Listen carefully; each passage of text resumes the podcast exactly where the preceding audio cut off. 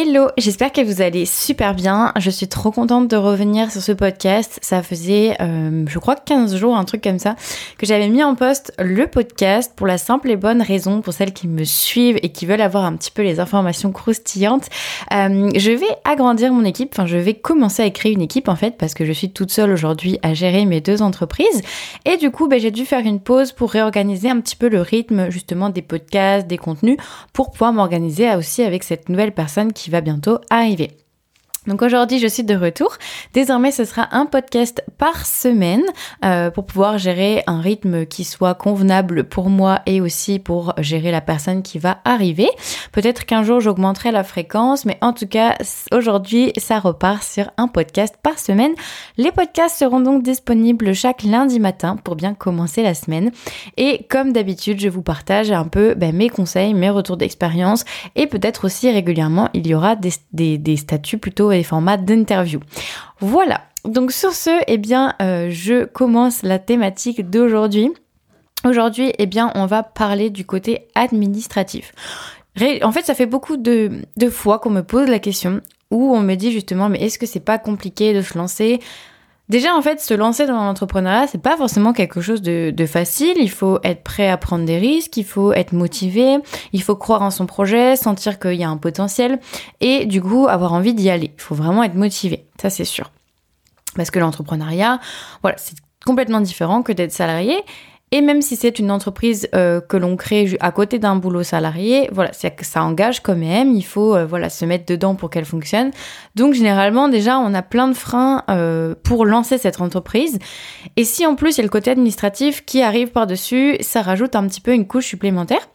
Et généralement, j'ai des créatrices du coup qui viennent me parler et qui me disent mais en fait, euh, qu'est-ce qu'il y a, à quoi on doit s'attendre quand on lance une entreprise justement artisanale, du côté administratif, comment ça se passe, etc. Donc aujourd'hui, j'avais vraiment envie de, de parler de ça. Qu'est-ce qu'on a, qu'est-ce qu'on, en fait, à quoi il faut s'attendre Voilà, à quoi on va être confronté du côté administratif quand on va créer une entreprise, euh, notamment lancer sa marque de produits faits main. Donc aujourd'hui, je vais parler à la fois de l'administratif euh, qu'on va retrouver dans la création puis dans la gestion. Je vais passer très rapidement sur le côté création d'entreprise parce que je vais en faire une vidéo YouTube qui sortira samedi matin. Donc si tu écoutes le podcast à son lancement, eh bien la vidéo YouTube sortira ce samedi. Sinon, eh bien c'est qu'elle est probablement déjà sortie, donc je t'invite à aller regarder sur la chaîne YouTube si elle est déjà en ligne. C'est une vidéo qui du coup parlera beaucoup plus de l'aspect euh, se lancer, donc créer son entreprise entreprise en France, euh, comment on fait de qu'est-ce qu'il y a derrière, etc. Donc je vais aujourd'hui parler rapidement de l'aspect création, mais aussi surtout du coup de l'aspect gestion au quotidien. Euh, qu'est-ce qui se passe quand on doit gérer une entreprise artisanale au quotidien? À quoi on, doit s'attendre côté administratif? Et surtout aussi à quoi il faut penser? Quelles sont les bonnes pratiques pour euh, bien gérer son entreprise artisanale? Donc, tout d'abord, euh, on a quand même la chance d'être en France. Et je tiens à le rappeler parce que euh, ce n'a pas forcément toujours été le cas d'ailleurs. C'est un statut qui a été créé il n'y a pas forcément très longtemps, je ne sais pas l'année exacte, il faudrait que je retrouve.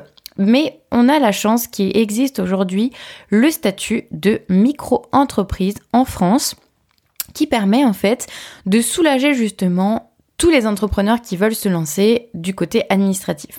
Pourquoi? Parce que justement c'est un statut très très simple à mettre en place, euh, qui ne nécessite au quotidien pas énormément finalement de contraintes. Il n'y a pas énormément de contraintes comparé à une entreprise dite classique. Donc pour celles qui se demandent, l'entreprise classique c'est plutôt le format entreprise individuelle, EIRL, SARL, SASU, ce genre de d'entreprise classique. Euh, ont des, particularités en fait et qui font que c'est plus compliqué au quotidien à gérer ce genre d'entreprise. Ça peut avoir des avantages bien entendu quand on atteint un certain niveau euh, de vente, etc. C'est intéressant de passer à ce statut-là. Mais pour commencer, la France nous propose un statut hyper intéressant qui est le statut de micro-entreprise. Donc c'est un statut qui est très simple à mettre en place. Il faut aller voir euh, la chambre du commerce ou la chambre des métiers de l'artisanat. Si tu veux lancer euh, une marque artisanale et que tu vas fabriquer des choses, dans ces cas-là, il faudra que tu ailles voir ta chambre des métiers de l'artisanat, donc la CMA de ta région et tu peux lui poser les questions et voir un petit peu ce qu'il te demande euh, pour pouvoir mettre en place ta micro-entreprise. Je ne reviens pas encore une fois aujourd'hui dans les détails là-dessus, mais c'est quelque chose qui est assez simple à euh, mettre en place. Alors ça reste administration française, donc il y a quand même des papiers à fournir, euh, ça peut prendre du temps, ça dépend en fait des, chambres des métiers, des fois ça peut prendre quelques semaines comme plusieurs mois, euh, mais en tout cas c'est au quotidien après c'est très facile à gérer et c'est ce que je vais t'expliquer juste après. Quand on crée aussi son entreprise, quelques petites choses euh, qu'il ne faut pas oublier, ça va être notamment pour rédiger, euh, pour vendre nos créations artisanales, il faut rédiger des conditions générales de vente. Donc notamment si tu vends en ligne, euh, il faut que tu aies des CGV, des conditions générales de vente, pour encadrer en fait la vente. Donc c'est-à-dire toi qui vas proposer un produit et ton acheteur qui va te l'acheter. Ça encadre, ça protège à la fois l'acheteur, à la fois le vendeur, et ça permet tout simplement, c'est un contrat que les deux signent, euh, tout simplement par le simple fait d'acheter des, créations chez toi. Mais en tout cas, il faut rédiger ces, CGV. Encore une fois, je reviendrai sur ce sujet dans ma vidéo YouTube samedi. Mais je voulais quand même dès aujourd'hui te parler un petit peu des choses euh, qu'il faut noter quand on va créer son entreprise. Aussi, il faut créer, ouvrir un compte bancaire professionnel. Alors encore une fois, avec le statut de micro-entreprise, tu n'es pas obligé de créer en fait un compte bancaire dit professionnel aux yeux, des banques. Tu peux tout simplement ouvrir un compte bancaire personnel, mais que tu vas utiliser de manière professionnelle. Ça, c'est un petit peu la petite ruse qu'il faut mettre en place. J'en reparlerai peut-être aussi dans la vidéo YouTube de samedi. Mais en tout cas, c'est vraiment euh, quelque chose qu'il faut que tu fasses pour pouvoir scinder euh, tes économies personnelles de ton entreprise. C'est obligatoire. Euh, alors tu peux simplement avoir un nouveau livret que tu ouvres dans la banque où tu es déjà, mais moi je te conseille carrément d'aller dans une autre banque et de vraiment dissocier les deux pour que ce soit le plus clair possible, que ton entreprise c'est ton entreprise et que tes finances personnelles soient tes finances personnelles. Ensuite, eh bien, il faut que tu euh, souscrives à une assurance professionnelle. Ça, c'est quelque chose qui est obligatoire en France pour n'importe quel euh, entrepreneur, que tu vendes des produits ou pas. C'est tout simplement une responsabilité euh, civile professionnelle en fait. En cas de souci, euh, que ce soit lié du coup à tes produits, lié à l'acte de vente, etc., lié à ton activité professionnelle, que tu te, il t'arrive quelque chose pendant que tu es en train de travailler. Voilà, il faut que tu aies une assurance professionnelle. Donc ça c'est pareil, il faut aller voir des organismes d'assurance. C'est très simple, hein. tu leur exposes l'environnement de ton entreprise et puis euh, ils vont te proposer un tarif ensuite euh, pour pouvoir être protégé euh, comme il faut. Donc pour récapituler, quand on crée une entreprise en France, on peut, ben moi je te conseille de prendre le statut de micro-entreprise, micro-entrepreneur, qui est tout à fait simple à mettre en place. À partir du moment où tu as ton numéro de siret qui est donné, ça y est, tu peux vendre tes créations. Ensuite, de créer des CGV, des conditions générales de vente pour ton site web, là où tu vas vendre tes créations artisanales.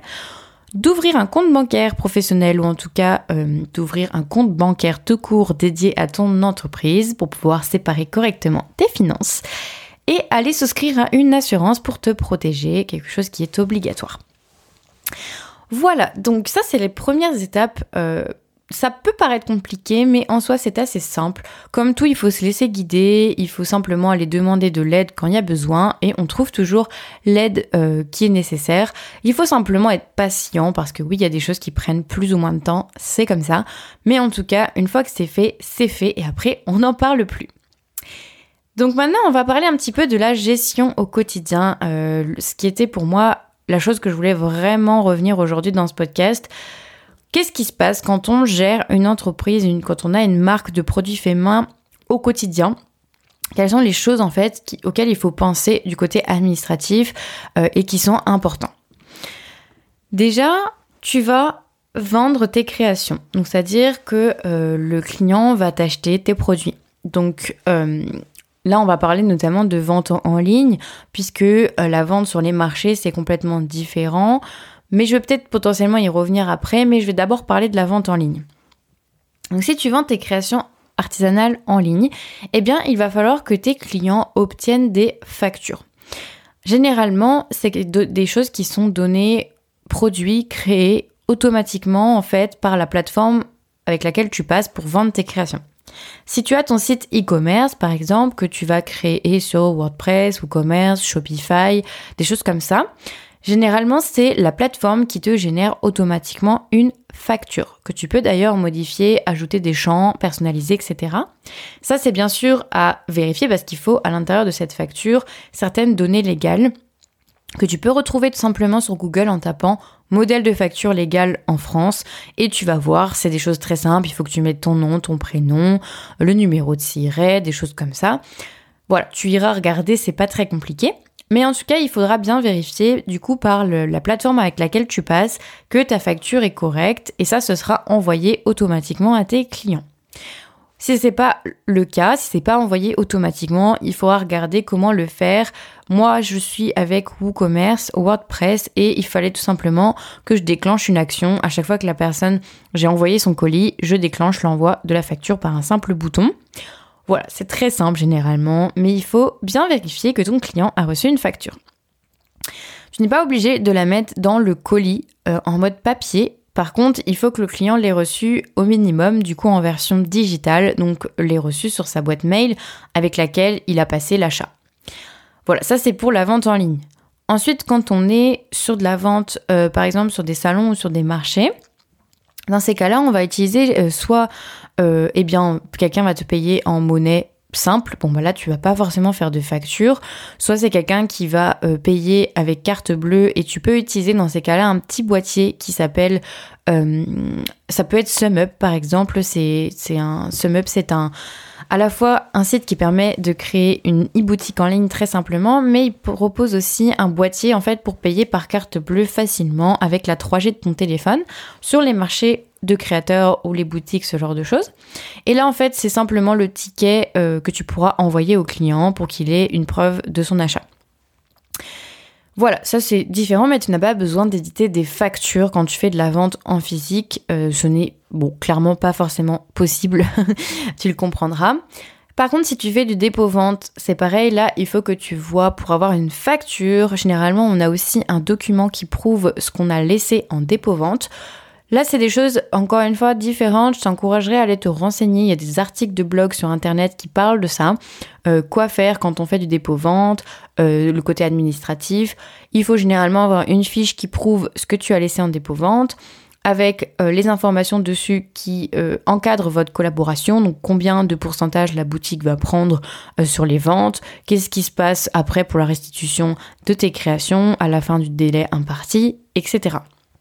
Et bien sûr, à la fin, il faut que l'entreprise ou toi-même en tout cas, qu'il y ait une facture qui encadre euh, cet échange, ce partenariat euh, de vente. Voilà pour tout ce qui est facture. Euh, donc c'est pas très compliqué, ça dépend des situations, c'est plus ou moins automatique, mais en tout cas, il faut savoir que pour chaque achat en ligne, il faut que le client reçoive une facture correspondant à ce qu'il a acheté dans ta boutique en ligne. Voilà pour les factures. Ensuite, qu'est-ce qui se passe au quotidien pour gérer justement eh bien, tes ventes?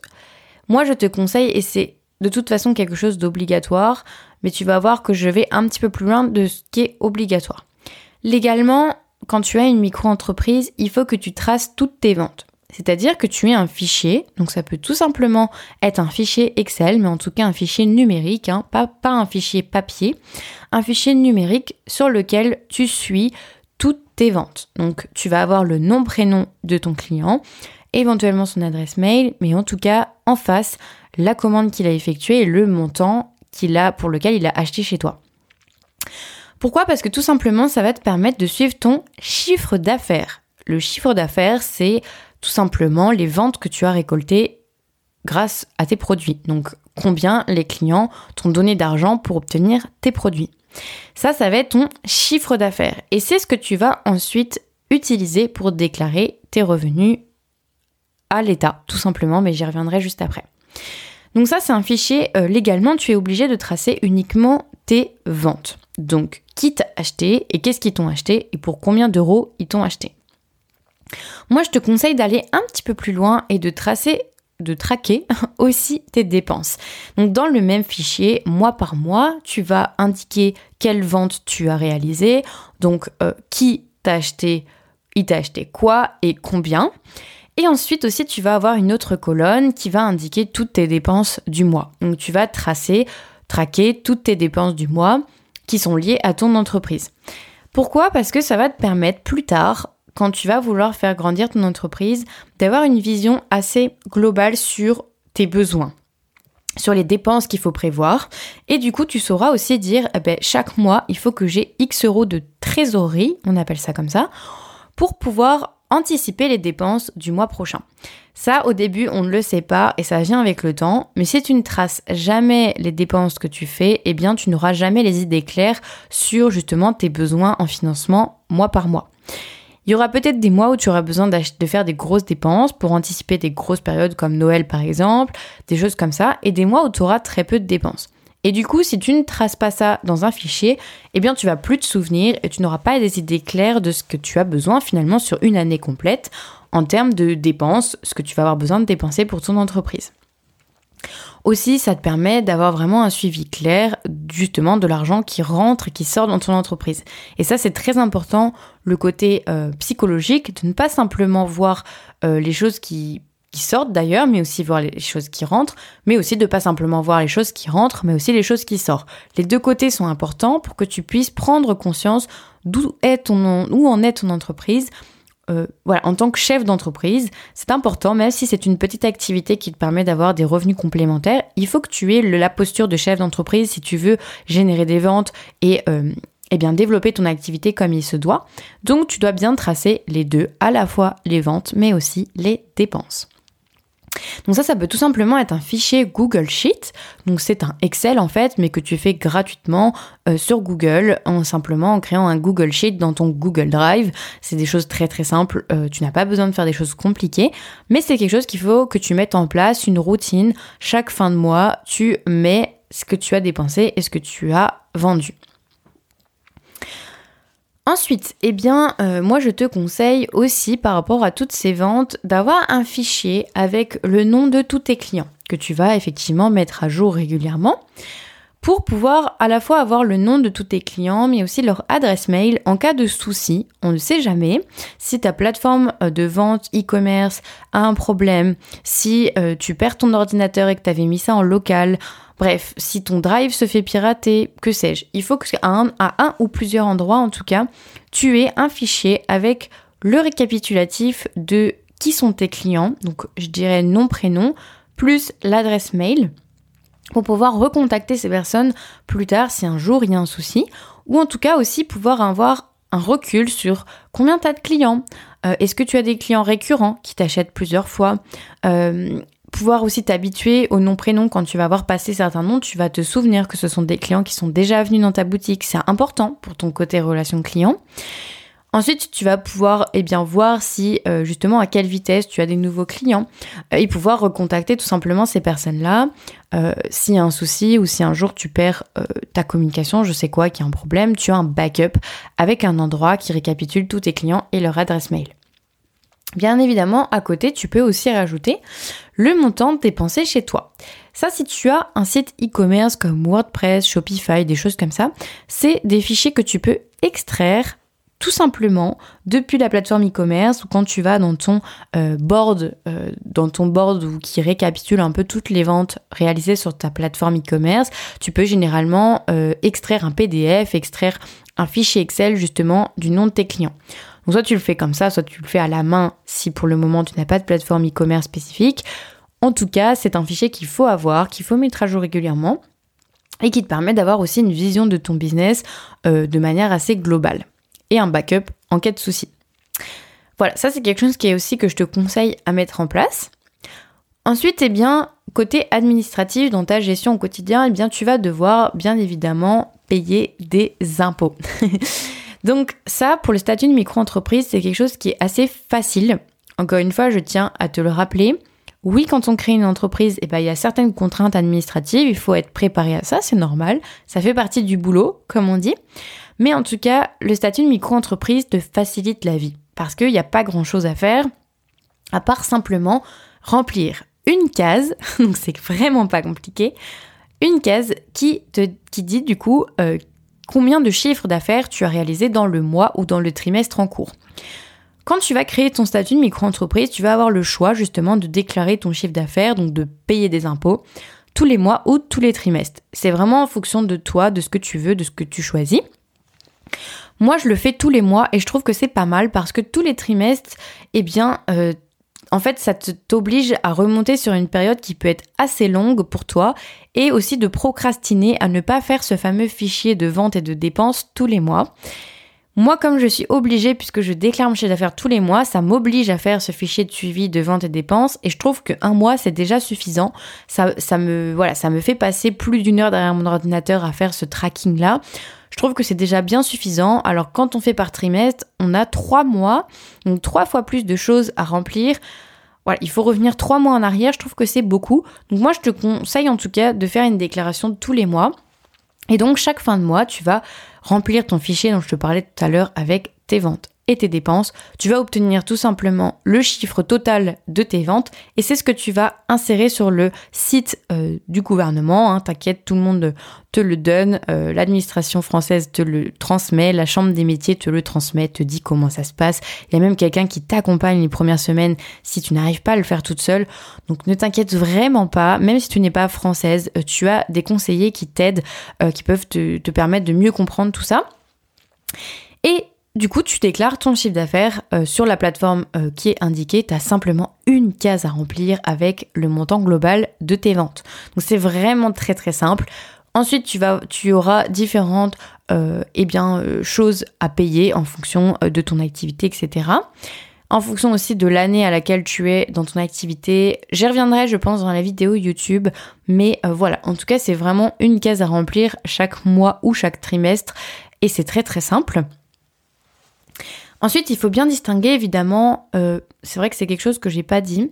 Moi, je parle de vente et création artisanale, mais beaucoup de créatrices aussi ont une activité de service, c'est-à-dire vont donner des ateliers ou des cours pour apprendre à fabriquer des choses comme ça.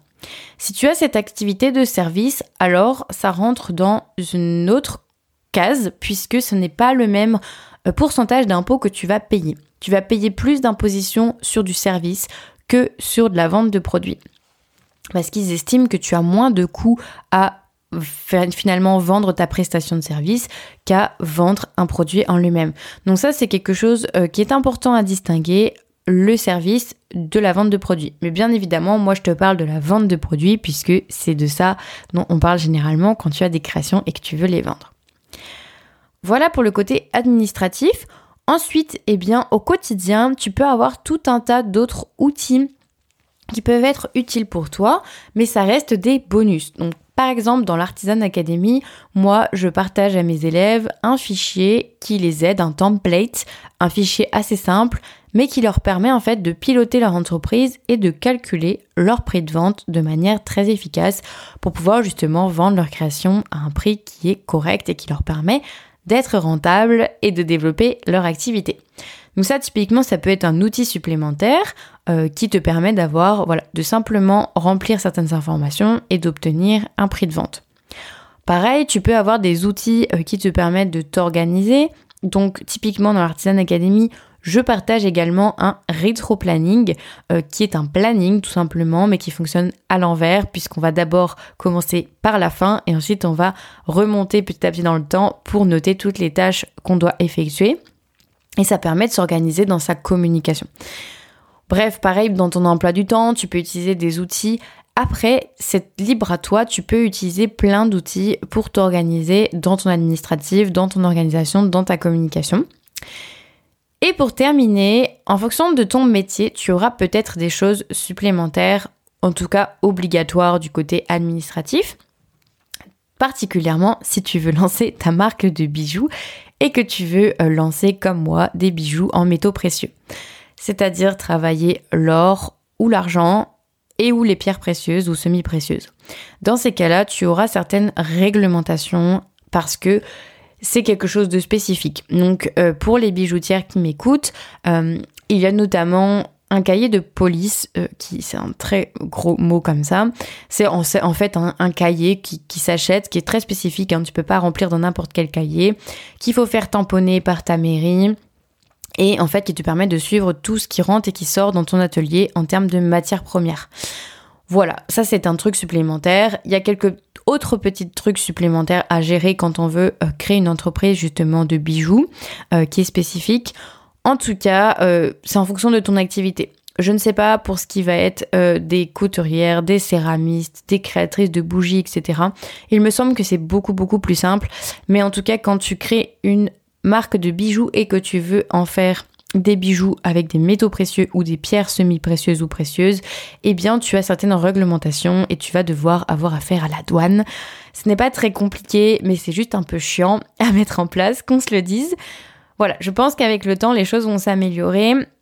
Mais c'est vrai que c'est toujours un peu long, en tout cas comme démarche. Encore une fois, rien n'est compliqué dans l'administratif, euh, parce que même si toi tu ne comprends pas, tu peux tout à fait demander de l'aide. La France est très forte pour ça, elle est très forte pour mettre en place des choses administratives un peu tirées par les cheveux, mais par contre il y a toujours un conseiller qui normalement peut t'aider, que tu peux appeler au téléphone et qui te dira comment faire. Aussi, si tu ne trouves pas l'information, eh bien, tu peux rejoindre des communautés. Il y a beaucoup de créatrices de bijoux qui viennent me parler régulièrement pour me poser des questions. Euh, souvent, dans l'Artisan Academy, ce sont des sujets euh, évoqués entre créatrices pour s'aider justement sur tous ces aspects administratifs, démarches. Et puis, voilà, il y a toujours quelqu'un qui sera prêt à t'aider. Donc, faut pas s'inquiéter, faut pas que ce soit un blocage.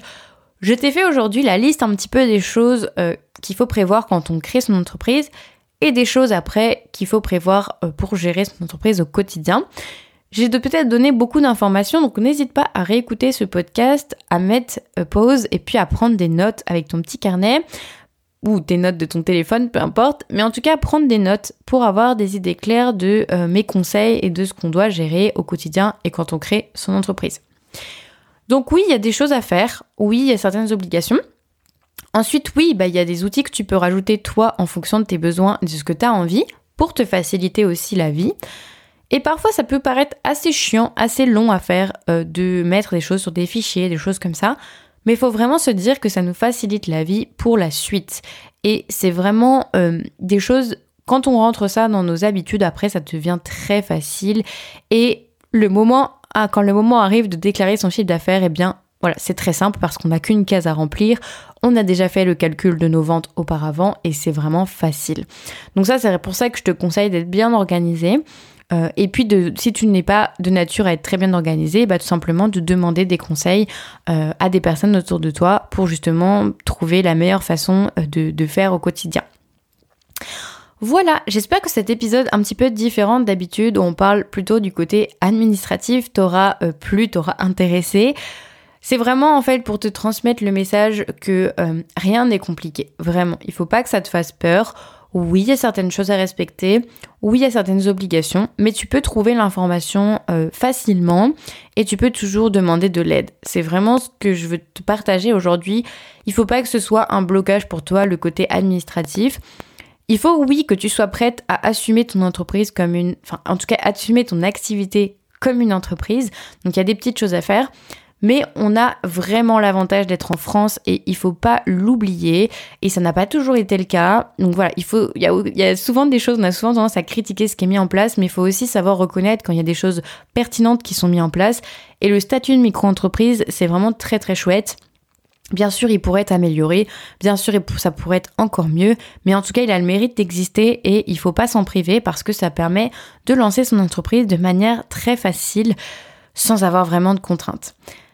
Oui, parce que pour la petite aparté, pour ceux que ça intéresserait, quand on crée une entreprise classique, et j'en ai créé une dans un autre contexte, eh bien, on doit faire appel, par exemple, à un comptable, on doit faire appel à un notaire éventuellement, on doit faire appel à un avocat éventuellement, on doit rédiger des statuts, on doit avoir un bilan comptable, on doit euh, avoir des papiers qui justifient toutes nos dépenses.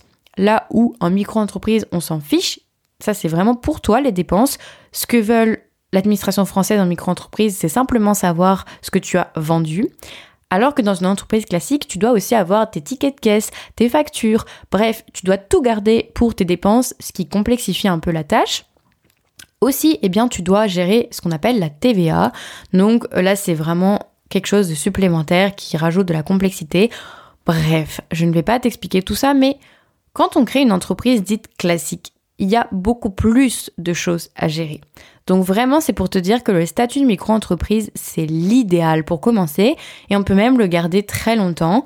C'est un statut qui est très avantageux et qui te permet vraiment de n'avoir que des choses très très simples à gérer au quotidien.